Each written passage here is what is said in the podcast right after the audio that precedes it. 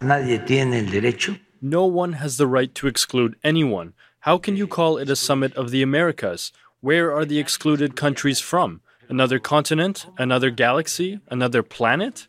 Kommen die nicht eingeladenen amerikanischen Staaten nicht von dieser Welt? Das fragt der mexikanische Präsident fast schon schnippisch, nachdem die USA, Kuba, Venezuela und Nicaragua nicht zum Amerika-Gipfel nach Los Angeles eingeladen haben. Er will deswegen ebenfalls fernbleiben aus Protest. Aber wie wichtig ist der Gipfel der Amerikas heute eigentlich noch, wenn viele Staaten gar nicht vor Ort sind und mitverhandeln? Darum geht's heute. Mein Name ist Janik Köhler. Hi. Zurück zum Thema.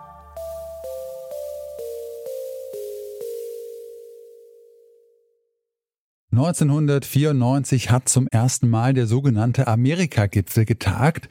Dort treffen sich die Staaten Süd-, Nord- und Mittelamerikas und sprechen darüber, wie sie zusammenarbeiten wollen.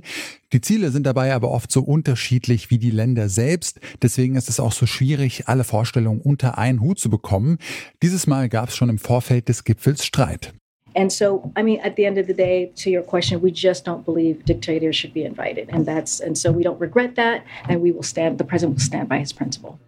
Kuba, Venezuela und Nicaragua einzuladen, sei mit der Charta des Gipfels nicht vereinbar, wie Joe Bidens Pressesprecherin Karine Jean-Pierre hier sagt. DiktatorInnen dürfe man nicht einladen.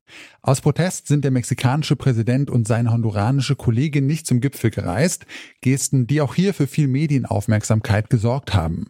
In der Berichterstattung dabei ist dann allerdings etwas untergegangen, was sich die verbliebenen Teilnehmer denn überhaupt vom Gipfel erhoffen. Deswegen habe ich mal nachgefragt und zwar bei Detlef Neu Nolte. Er ist Politikwissenschaftler und ehemaliger Direktor des Giga-Instituts für Lateinamerika-Studien. Nun, es gibt das Dauerthema Migration. Die USA sind ja ein wichtiger Zielort der Migrationsströme aus Lateinamerika. Das Problem an den Grenzen, die Zurückweisung der Migranten, das ist ein Thema, das beide Seiten interessiert die wachsende Gewaltkriminalität in Lateinamerika, auch ein Problem in den USA, die Frage des, des, Drogenhandels, aber auch die kritische wirtschaftliche Situation in Lateinamerika, wo ja in den meisten Ländern im vergangenen Jahr und in diesem Jahr die Armut wieder zugenommen hat und äh, vor dem Hintergrund der äh, Verwerfungen in der Weltpolitik die soziale und wirtschaftliche Situation sich möglicherweise weiter verschlechtern wird. Doch trotz dieser wichtigen Themen werden nicht alle Beteiligten an den Tisch geholt. Andere Staatsoberhäupter bleiben freiwillig zu Hause. Detlef Nolte sagt, dass wenn man die zögerliche Haltung vieler lateinamerikanischen Regierungen betrachtet, was die Teilnahme betrifft, kann man eigentlich fast davon ausgehen, dass der Gipfel nicht so wichtig ist, hat gewissen symbolischen Charakter. Ursprünglich war der Gipfel ja dazu gedacht, dass in den Amerikas eine Freihandelszone gegründet wird und die Demokratie in Lateinamerika konsolidiert wird. Nun, der Plan einer Freihandelszone ist schon vor 15 Jahren beerdigt worden und das Interesse, die Demokratie zu verteidigen, scheint in Lateinamerika nachgelassen zu haben.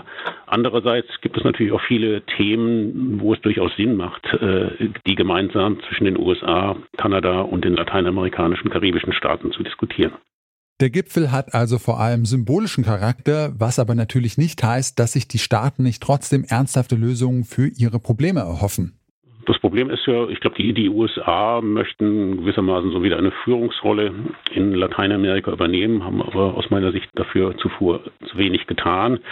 Auf der lateinamerikanischen Seite ist es leider nicht ganz klar, was die Lateinamerikaner wollen. Momentan ist es ja eher eine, eine negative Agenda, dass man sagt, also wir akzeptieren den Ausschluss Kubas, Nicaraguas und Venezuelas nicht, die sollen teilnehmen. Aber was man letztlich auf dem Gipfel besprechen will, ist in den Hintergrund getreten.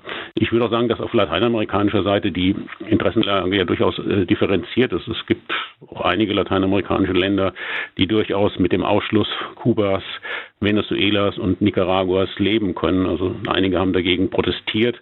Aber wie es aussieht, ist ja die Ablehnungsfront gegen die Teilnahme am Gipfel am Abrückeln. Am Ende wird es wahrscheinlich der Präsident Mexiko sein, der nicht teilnimmt vermutlich auch der Präsident Boliviens, der Präsident Guatemalas. Da hat es andere Gründe. Ich glaube, er protestiert nicht gegen den Ausschluss Nicaraguas, Kubas und Venezuela, sondern weil er in Korruptionsskandale verwickelt ist und die USA Sanktionen gegen sein Land verhängt haben. Jetzt bleiben aber ja doch die StaatschefInnen einiger lateinamerikanischer Staaten fern. Auch die Gästeliste ist das dominierende Thema. Lässt sich da denn jetzt überhaupt noch sinnvoll über andere Dinge verhandeln? ist ja nicht so, dass, dass die Regierung gar nicht teilnehmen. Also Mexiko wird auf jeden Fall durch den Außenminister vertreten sein und der Außenminister vertritt ja dann auch Mexiko auf dem Gipfel und wenn dort Beschlüsse gefasst werden und er zustimmt, hat sich auch Mexiko gebunden. Ich finde, da ist irgendwie zu viel symbolische Politik momentan auf der Tagesordnung. Mexiko versucht sich gewissermaßen im Moment als Sprachrohr eines eigenständigen Lateinamerikas irgendwie zu profilieren.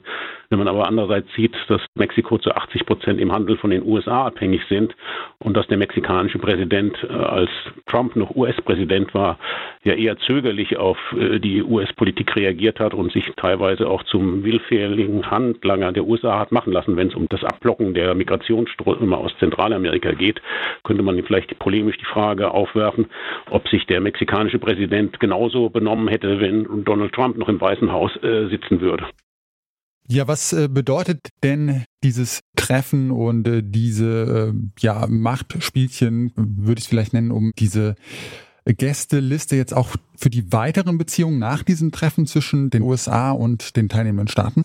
Ich würde da jetzt keinen so großen Einfluss sehen. Also man wird die Tagesordnung wird fortgesetzt werden. Letztlich hängt es sehr vieles davon ab, was die USA letztlich Lateinamerika zu bieten haben. Das wäre vielleicht auch ein Kritikpunkt, den, den man an der beiden Administration äußern kann. Wenn das jetzt ein Gipfel wäre, äh, in dessen Vorfeld die USA große Finanzpakete angekündigt hätte, konkrete Unterstützung für Lateinamerika, dann würden sich doch manche Präsidenten dreimal überlegen, anzudrohen, nicht teilzunehmen. Aber so liegt relativ wenig auf dem Tisch. Insofern wird der, der Gipfel in den wechselseitigen Beziehungen zwischen Lateinamerika und den USA äh, wenig verändern und auch in der globalen Situation. Die USA stehen in Lateinamerika in einer verschärften Konkurrenz mit China. Insofern müssten sie eigentlich den Lateinamerikanern auch mehr Anreize bieten, äh, enger wieder mit den USA zusammenzuarbeiten. Und da gibt es nur eine große Lücke. Da fehlt auch der innenpolitische Rückhalt in den USA. Ist ja durchaus bemerkenswert, dass wichtige Botschafterposten in Lateinamerika, unter anderem in Brasilien oder auch vor der Organisation amerikanischer Staaten zurzeit nicht besetzt sind, weil republikanische Senatoren deren Ernennung äh, blockieren. Das zeigt, dass die Lateinamerika vielleicht keinen so hohen Stellenwert der amerikanischen Außenpolitik äh, hat.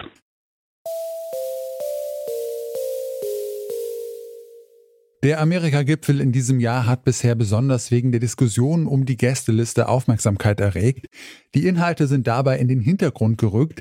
Das liegt aber nicht nur an der Frage nach den TeilnehmerInnen, sondern auch daran, dass der Gipfel in Los Angeles mehr Symbolcharakter hat, als dass man hier wichtige Entscheidungen erwarten darf.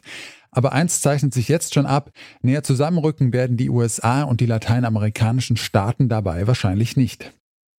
Und damit sind wir raus für heute. An dieser Folge haben Sophia Ulmer, Rabea Schlotz und Josua Gerner mitgearbeitet. Chefinnen vom Dienst waren Hanna Krüger und Anton Burmester. Benjamin Sedani hat die Folge produziert und mein Name ist Janik Köhler. Ich sag ciao und bis zum nächsten Mal.